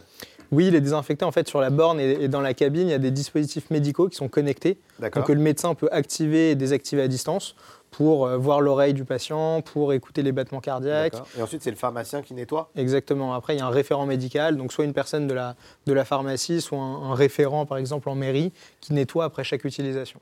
D'accord. Et vous existez depuis 2017. Vous avez déjà levé 40 millions d'euros. 40 millions d'euros. Euh, et donc, quelle est la, la prochaine étape? Aujourd'hui, c'est de continuer à déployer les dispositifs. On a 22 000 pharmacies, il y a 36 000 mairies. Est-ce que vous communiquez sur votre chiffre d'affaires, votre rentabilité? On ne communique pas sur euh, chiffre d'affaires et rentabilité, mais on, triple quasiment chaque année depuis, euh, depuis trois ans. D'accord. Euh, la levée de fonds a eu lieu en 2020. Euh, Et aujourd'hui, voilà, l'objectif, c'est vraiment de continuer à déployer ces dispositifs de téléconsultation, générer des téléconsultations, puisque c'est vraiment notre proposition de valeur, c'est un médecin en moins de 10 minutes. Donc, ce qu'on propose aux patients, c'est d'accéder à un médecin tout de suite sans rendez-vous. Euh, Jonathan, j'imagine que cette initiative t'intéresse, te passionne, hein, toi qui es attaché à, à- à l'innovation. Euh, alors, est-ce que tu y crois Que penses-tu de Mesdames S'ils ont déjà levé 40 millions, il y a beaucoup de gens qui y croient. hein. Bah, ça y est, Mais- ça a été prouvé. Non, Ça non, y est. euh, clairement, c'est l'avenir. Après, euh, j'essaie de faire attention, il ne faut, faut pas qu'il y ait que ça. Euh, c'est quand même, il, il est important parfois d'aller, de pouvoir aller voir un médecin, surtout pour certaines euh, pathologies, quelles que soient. Mais c'est sûr que Mhm. aujourd'hui, aller voir le médecin euh, pour le petit rhume euh, de l'hiver que tout le monde a, d'ailleurs que je crois que tu as. hein. J'espère que tu as l'app. Mais exactement. tu, tu vas passer en boutique. Hein. Voilà, exactement. passer à la boutique. Exactement. Euh, non, non, euh, je veux pas. Enfin, moi, ma vision, c'est qu'en tout cas, c'est sûr que ça va marcher. Il faut continuer, il faut investir dedans. Maintenant, il ne faut pas que ça dégrade le physique ou que le physique disparaisse parce Mm. qu'il y a quand même beaucoup de pathologies qui Alors, sont- merci beaucoup, Nathaniel. Euh, je te propose de, de rester avec nous. Nathaniel, vous êtes, comme tu l'as dit tout à l'heure, dans le French Tech 120. Donc, vous n'êtes pas loin de devenir euh, une licorne comme, euh, euh, comme Aircall. Euh, C'est pourquoi je vous propose qu'on joue ensemble à un jeu qu'on adore au Tech Show et qui s'appelle Question pour une licorne.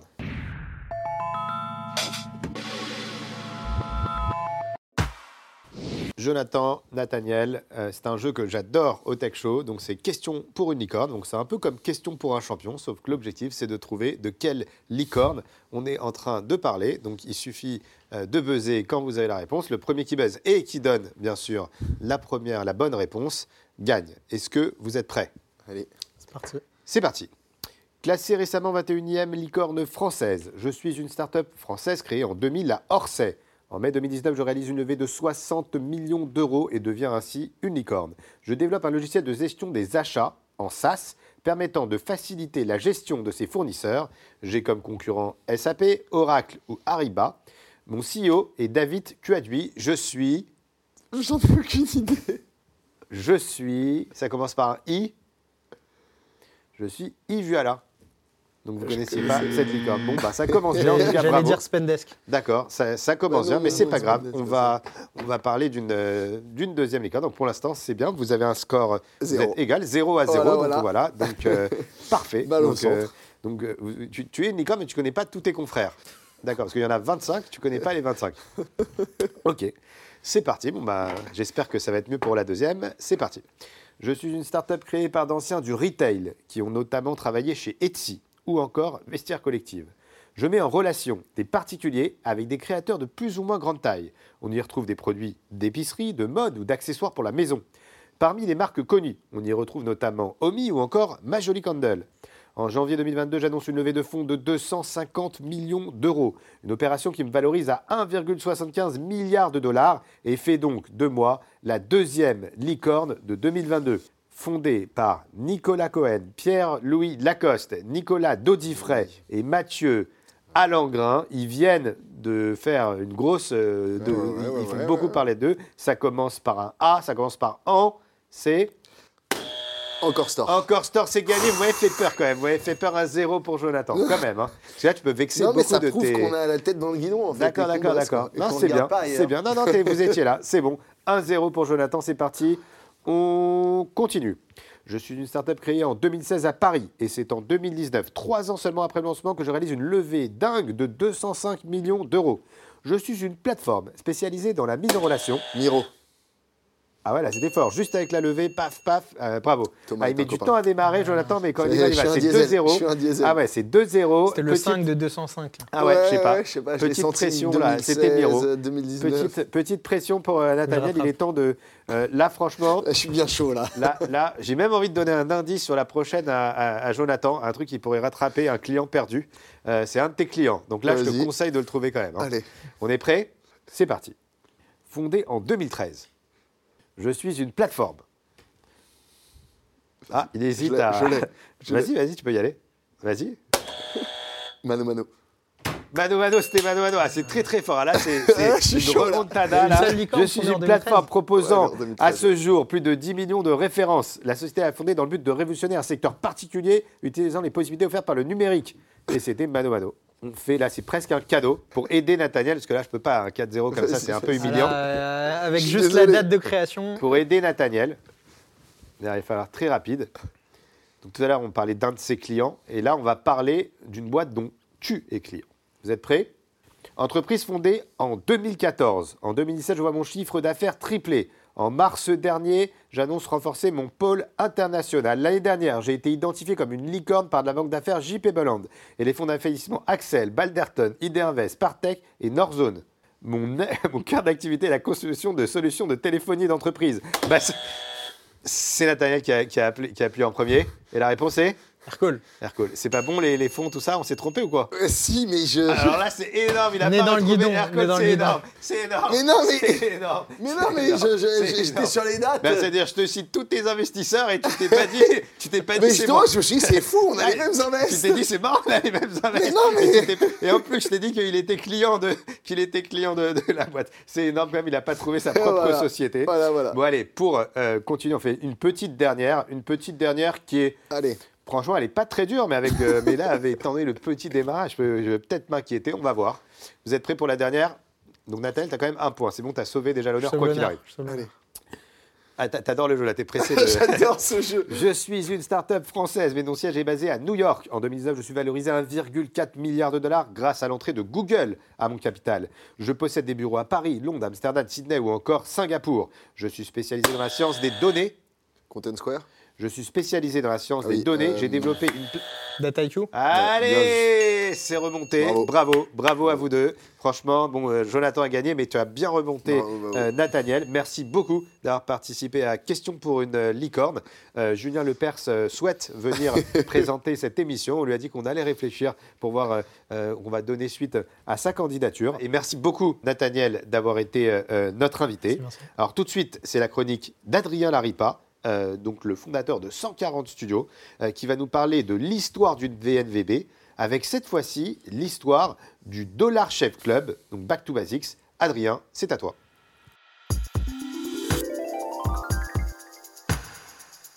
Salut Vincent Comme tu le sais, dans cette rubrique, on va parler du monde merveilleux des DNVB, de quels sont leurs secrets et comment certaines parviennent à exploser, notamment grâce à TikTok. Aujourd'hui, on va parler d'une marque qui a incarné carrément le concept de viralité lors de son lancement et qui a ensuite été vendue plus d'un milliard de dollars 4 ans après. C'est le Dollar Shave Club. Mais commençons par rappeler ce qu'est une DNVB. C'est une Digital Native Vertical Brand. C'est donc une marque, brand, qui s'est créée et développée exclusivement grâce aux plateformes digitales, d'où le Digital Native, et qui pour émerger se concentre sur un produit, la verticale.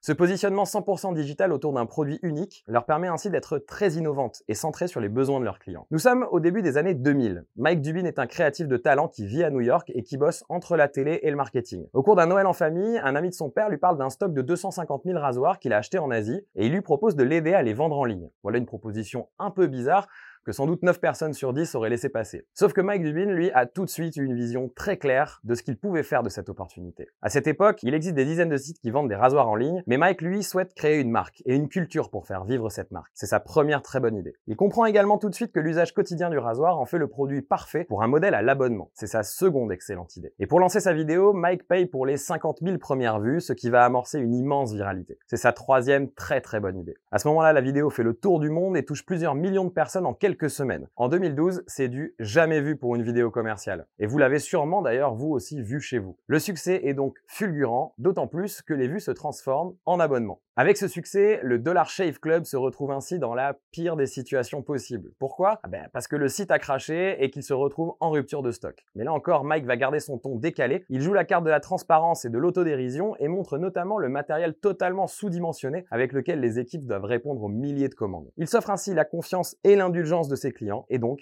leur fidélité. Il ne définit d'ailleurs pas ses clients comme des clients d'une entreprise mais comme les membres d'un club. En se définissant comme un club, Mike voulait en effet créer un sentiment d'appartenance qu'il va activer lors de chacune des livraisons. Avec chaque paquet de rasoir ou de lame, les membres reçoivent une carte postale, une fausse carte de membre, avec chaque fois un petit clin d'œil humoristique, une blague décalée qui tourne l'univers viriliste du rasage en dérision. Dix ans après, tout ça est devenu classique pour les marques et de nombreux autres modèles à l'abonnement ont réussi à s'imposer. Mais à l'époque, le Dollar Shave Club est une révolution et on ne compte pas les vidéos dans le style du Dollar Shave Club qui ont été produites. Vous irez voir si vous le voulez la vidéo de lancement de Frishti Market qui date de fin 2020 et qui reprend exactement ces codes. Il y a donc eu un avant et un après Dollar Shave Club. En résumé, Mike Debin a réuni tous les ingrédients du succès dans le Dollar Shave Club. Un problème qui touche la moitié de la population, donc un marché potentiellement énorme, des concurrents historiques qui n'ont pas pris le train du digital et la construction d'une puissante marque communautaire lancée par une vidéo brillante avec le bon budget média. Et voilà comment, en 2016, 4 ans après son lancement, le Dollar Shave Club a été racheté par Unilever pour plus d'un milliard de dollars.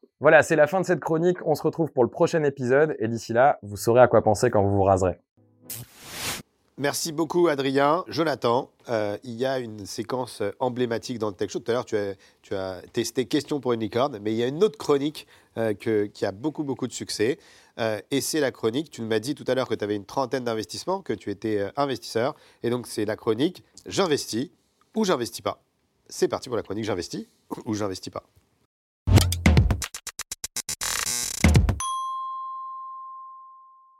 Alors Jonathan, on va commencer. Donc on parle d'idées de start-up et uniquement sur l'idée, tu nous dis si tu investis ou si tu n'investis pas. C'est parti. Allô, allô, une société qui propose un jingle d'attente qui dit Allô, allô, allô? J'investis pas. T'investis pas. ok. Maintenant, un petit projet IMO. On s'est dit que comme euh, tu aimais bien l'immobilier, on alterne entre start-up et IMO. Un immeuble de type haussmannien magnifique à retaper entièrement. Le prix est un peu cher, mais il est situé en face de la Tour Eiffel. T'investis ou t'investis pas? Faut voir le prix, mais j'investis à première vue. Ok. La start-up Clap Clap, une application mobile qui applaudit à votre place quand tu as la flemme. J'investis pas. T'investis pas. Ensuite, un projet euh, IMO un peu plus technique. Donc, une maison à vendre au milieu d'un grand chantier d'autoroute. Le gars ne veut vendre à personne, sauf à toi à condition que tu ne revendes pas à la société d'autoroute avant 10 ans. Donc voilà. Donc là, tu as une. euh, voilà. Bon, on achète, hein, on va en faire un truc sympa. D'accord. Donc là, tu, tu, tu, petit- tu l'achètes. OK. Un hôtel de charme. OK, c'est parti. Alors, en- encore un autre projet IMO. Donc, c'est The Line. Donc, c'est un projet de ville futuriste en ligne droite en Arabie Saoudite. Voilà, il faut mettre euh, 50 millions par contre d'apport euh, minimum. T'investis pas? Non, j'investis pas. Ok. Ensuite, la société Metaplouf. C'est une piscine dans le métaverse pour faire du sport et perdre du poids. J'investis pas. T'investis pas. Un projet immobilier dingue maintenant avec un architecte un peu fou, mais le promoteur te promet une rentabilité exceptionnelle. Bon, le truc, c'est que ça ressemble à ça. J'investis, hein. moi, je, moi, je trouve ça assez fou hein, comme truc. Ouais, tu pourrais euh, investir. Ok. Une autre startup s'appelle Wafcoin. Donc, c'est des animaux virtuels qui se changeraient. J'investis pas. D'accord, direct. Le c'est ça, comme bon, je raccroche euh, direct. Ouais.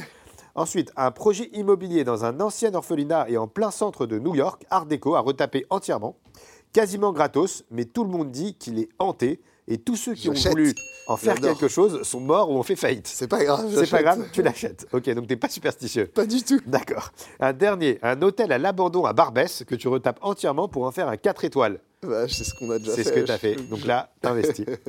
Euh, ça s'appelle Maison Barbès. Je suis allé sur, sur le site de l'hôtel. C'est vraiment magnifique. C'est mignon, on passe Voilà, à l'occasion. Vous avez tout, euh, tout on rénové. On t'offre la nuit. Ah ben voilà, j'ai gagné cocktail. une nuit et un cocktail. Le euh, gîte bah, et le magnifique, couvert, voilà. Magnifique. Merci Jonathan en tout cas de, de t'être prêté euh, à ce jeu. Euh, Jonathan, c'est l'heure de retrouver une star du tech show, Hervé Bloch, le fondateur des Big Boss, pour le mercato du digital.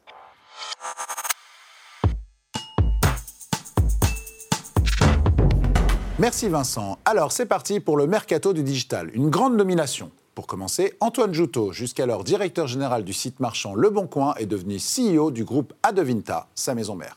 Chez Oné, un partenaire historique des événements Les Big Boss, a été nommé Julien Gaffet au poste de directeur général adjoint afin d'accélérer sa transformation digitale. Il était jusqu'alors directeur IT, digital et data. Toujours chez Oné, Richard Demory a été promu directeur marketing et expérience client pour le Portugal. Chez Fnac Darty, Arnaud de Saint-Pastou est promu directeur marketplace au sein du groupe. Chez Louis Vuitton, Bruno Guilbeault prend les fonctions de Data Science, Intelligence Artificielle et New Technology Officer au sein de l'iconique marque de luxe. Mathilde Marquand a rejoint la start-up en tant que Chief Marketing Officer après avoir officié comme Global Marketing Brand Director au sein du groupe Carrefour. Chez Don Colmy Jennifer, l'enseigne de prêt-à-porter, a accueilli Sébastien Azan comme directeur e-commerce et CRM, un transfuge de la marque Petit Bateau. Elisabeth Colléon a rejoint Weezings, l'un des leaders de l'IoT, comme Chief Marketing Officer. Elle était précédemment au sein de Conto. Pierre-Charles Parcy a été nommé Global Chief Digital Officer chez Diageo, le géant britannique des boissons alcoolisées. Jeanne Teillac est promue directrice générale adjointe de la communication et du numérique de la Fédération française de rugby. Elle est rattachée à Laurent Latour, membre du jury de la prochaine Winter Edition des Big Boss. Chez Allianz Trade, Romain Robin est promu Group Head of Digital Marketing dans le cadre de cette évolution. Il a rejoint le jury de la Winter Edition qui aura lieu du 9 au 11 décembre à l'Alpe d'Huez. Clémentine Antunes est nommée directrice marketing et communication de Hyundai Motor France. Elle était précédemment Head of Brand Strategy et communication de la marque et a été membre du jury de la Winter Edition l'année dernière. De TF1 à l'équipe, Thomas Bidet vient de rejoindre le célèbre quotidien sportif au poste de Chief Product Officer. Chez Stellantis, on vient d'annoncer la nomination de Chris Taylor au nouveau poste de Chief Digital Information Officer. Il prend en charge les technologies digitales du groupe et vient épauler Ned Kurick, Chief Technology Officer du constructeur. Enfin, une nomination qui me tient particulièrement à cœur. Valérie Dacier, ex-DGA d'IKKS, prend la direction générale du groupe Aigle. Voici une nouvelle figure du digital français. Elle a été élue personnalité e-commerce de l'année en 2014, elle a été présidente du jury de la Summer Edition en 2015, et donc une patronne du digital qui devient directrice générale. Je pense que c'est la nouvelle tendance, et donc n'hésitez pas à euh, désavouer ou confirmer cette info en commentaire, mais moi je crois que tous les patrons du digital aujourd'hui seront les patrons tout court demain. Ainsi s'achève ce mercato du digital. N'hésitez pas en commentaire à poster vos évolutions, vos nominations, et on sera ravis de pouvoir parler de votre carrière et de votre employabilité future. À très bientôt. Jonathan, j'ai une mauvaise nouvelle à t'annoncer. Et je préfère te l'annoncer tout de suite et puis je ne vais pas passer par, euh, par quatre chemins. Euh, c'est bientôt la fin de l'émission. Mais parfois, euh, en fin d'émission, on propose l'interview en partant d'eux. Et donc c'est parti pour l'interview en partant d'eux. Donc avant de partir de quelque part, on dit souvent quelque chose. Donc qu'est-ce que tu dirais ou qu'est-ce que tu as dit, Jonathan, en partant de chez ton premier patron? Merci de m'avoir montré ce que je ne veux jamais faire. Qu'est-ce que tu te dis en partant de chez toi? Est-ce que j'ai bien mes clés? Qu'est-ce que tu te dis en partant de France pour aller aux US au début de chez Aircall? Le rêve américain. Qu'est-ce que tu te dis en partant de France? Elle va me manquer. Qu'est-ce que tu te dis en partant d'un appartement complètement délabré? Quel rêve Qu'est-ce que tu te dis en partant d'un rendez-vous avec un grand patron? Euh, Merci de m'avoir reçu.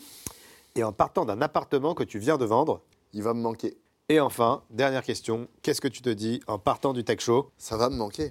Eh ben, merci beaucoup. Jonathan, merci infiniment. On a passé un super moment ensemble. Qu'est-ce qu'on peut te souhaiter euh, pour la suite?